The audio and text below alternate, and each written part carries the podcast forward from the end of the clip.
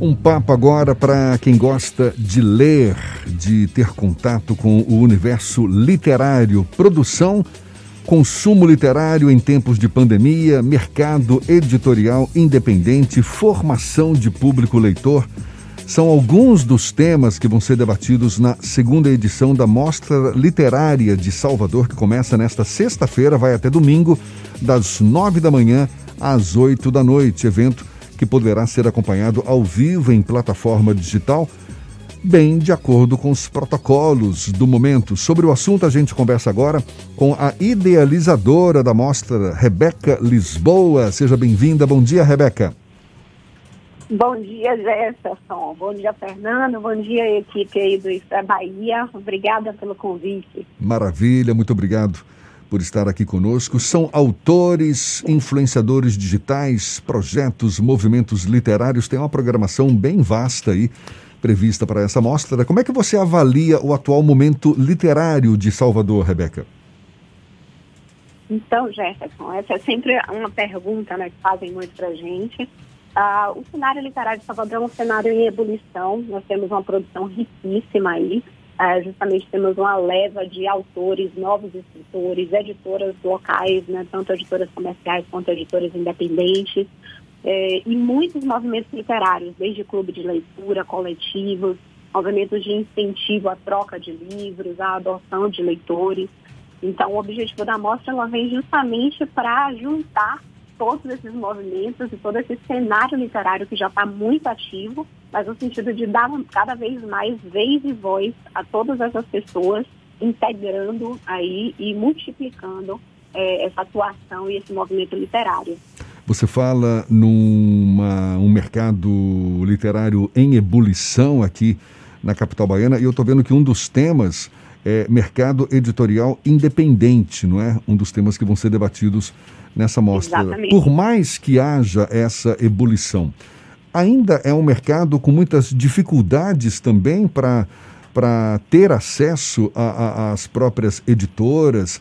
Como é que você avalia esse essa comunicação que existe entre os autores com as editoras ou tem mesmo que partir para um mercado mais independente? É, o mercado independente ele tem crescido muito né, nos últimos anos, justamente por causa desses desafios, né, dessas dificuldades, não apenas de acesso a editoras, mas principalmente de formas de publicação. Né? Então, antes a gente tinha como única via realmente a publicação através de editoras, essas editoras mais tradicionais, e não era um trabalho exatamente barato. Né? É, publicar livros era algo muito caro. E aí, nas últimas, nos últimos anos, a gente já vem uma mudança disso, seja através da criação de novas editoras, que são as editoras independentes, seja através da publicação independente também. Hoje você não precisa mais ter uma editora para publicar um livro, você já pode publicar o livro diretamente de forma independente e é, todas as outras plataformas, né, também surgem aí como com esse boom dos e-books como é, formas que auxiliam ainda mais a facilidade desse lançamento de novos livros. Então, temos sim né, muitos desafios ainda na publicação e o objetivo dessa segunda mesa, que é a primeira mesa do sábado, é justamente trazer um pouquinho né, desse mercado literário, trazer esse papel aí das editoras, seja as editoras mais tradicionais, seja as editoras independentes, seja a forma de publicação de maneira é, autoral mesmo, né? Então, onde cada escritor ele lança é, por si mesmo a sua publicação, seja livro físico ou um livro digital. Rebeca, para além da questão da formação de um mercado editorial, a gente sempre tem um desafio de formar um mercado de leitores. E nós estamos em debate da reforma tributária que, inclusive, pode ampliar a tributação ou a incidência de tributos e impostos sobre a produção de livros. Como fazer com que o mercado de leitores continue se desenvolvendo em um cenário em que é possível que os livros fiquem mais caros? Perfeito, Fernando. É, esse é um, um, tema que a gente vai fazer, né, tanto na mesa de abertura, a literatura em tempos de pandemia, que a gente vai falar justamente da taxação, é, quanto a gente tem mais dois espaços né, mais para frente, que é a questão da leitura na escola, que é um dos caminhos que nós acreditamos como formação desse público leitor. Então, hoje na escola a gente tem muito uma obrigatoriedade ainda da leitura, através de paradidáticos e tudo mais, então isso é uma coisa que a gente precisa ressignificar. E vamos discutir né, quais são essas formas, esses caminhos de ressignificar a leitura, o livro, é, e o papel da escola nisso também.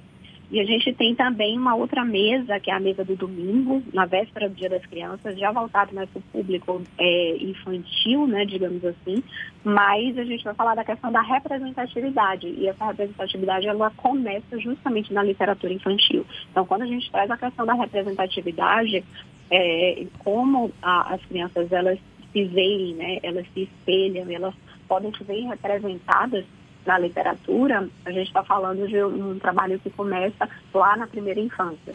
Então, esse é um dos outros caminhos que a gente acredita também uh, de estar tá ajudando aí nesse processo de formação do leitor. Então, de que forma que a gente consegue incentivar essa leitura desde o início do processo da alfabetização. Né? E aí, como que a gente consegue também ressignificar a leitura? A leitura muitas vezes é vista como uma coisa chata, como uma coisa trabalhosa, seja, as pessoas não gostam de ler, é lento, né? é um, um outro ritmo, digamos assim, desse ritmo mais acelerado que nós estamos uh, mais acostumados né, nesses últimos anos, né, nos últimos tempos. Mas de que forma que a gente consegue ressignificar isso? Quando a gente consegue alinhar isso, por exemplo, com a questão das mídias digitais, quando a gente vai falar de booktubers, que são as pessoas que trabalham ah, com resenhas de livros, com contação de livros no YouTube ou é, em outras plataformas de streaming, em outras plataformas e redes sociais. A gente também está é, falando de novas formas de produção e de consumo da literatura. E isso é muito importante, a gente perceber que existem sim novas formas de consumo e a gente precisa problematizar também a questão da taxação. Né? O que é que isso de fato vai impactar é, na, nas nossas vidas e o que é que isso acaba uh, gerando também de desafio também pra, pra, pra, para ter acesso aos livros. Rebeca, para a gente encerrar, queria que você falasse um pouco mais da programação da mostra. Tem essas mesas de bate-papo, mas também algumas oficinas, não é isso? E como fazer para ter acesso a essa programação toda? Perfeito. A mostra literária ela acontece nessa, nesse final de semana, de sexta a domingo, do dia 9 ao dia 11 as inscrições elas estão acontecendo através do nosso site, que é o www.mostraliterariassa.com.br. São inscrições são gratuitas, então basta entrar lá, se inscrever, a pessoa recebe um link de acesso e esse link de acesso dá direito, né, dá acesso justamente à plataforma durante os três dias do evento. E fazendo parte da nossa programação, a gente tem aí mais de 24 horas de atividades em 16 espaços, temos sete mesas de conversa, três oficinas, uma aula aberta, oito lançamentos de livros, duas contações de história e um salão literário que acontece na sexta-feira à noite. Então estamos com uma programação aí bastante recheada, cheia de conteúdo, uh, de criatividade, de, de discussão e de oportunidade também, principalmente para os novos autores e pessoas curiosas que estão chegando aí no, no mercado uh, da literatura. Então, convido a todos para se inscrever, lembrando que as inscrições são gratuitas. Pô, que legal, parabéns pela iniciativa. É a segunda mostra literária de Salvador, portanto, de sexta a domingo, das nove da manhã às oito da noite. As inscrições eu vou repetir aqui pelo mostraliterariassa.com.br, inscrição gratuita, e aí o participante recebe um link para ter acesso a toda a programação. Rebeca Lisboa, idealizadora da mostra, mais uma vez, muito obrigado, parabéns pela iniciativa, sucesso e até uma próxima, então. Obrigada, esperamos vocês.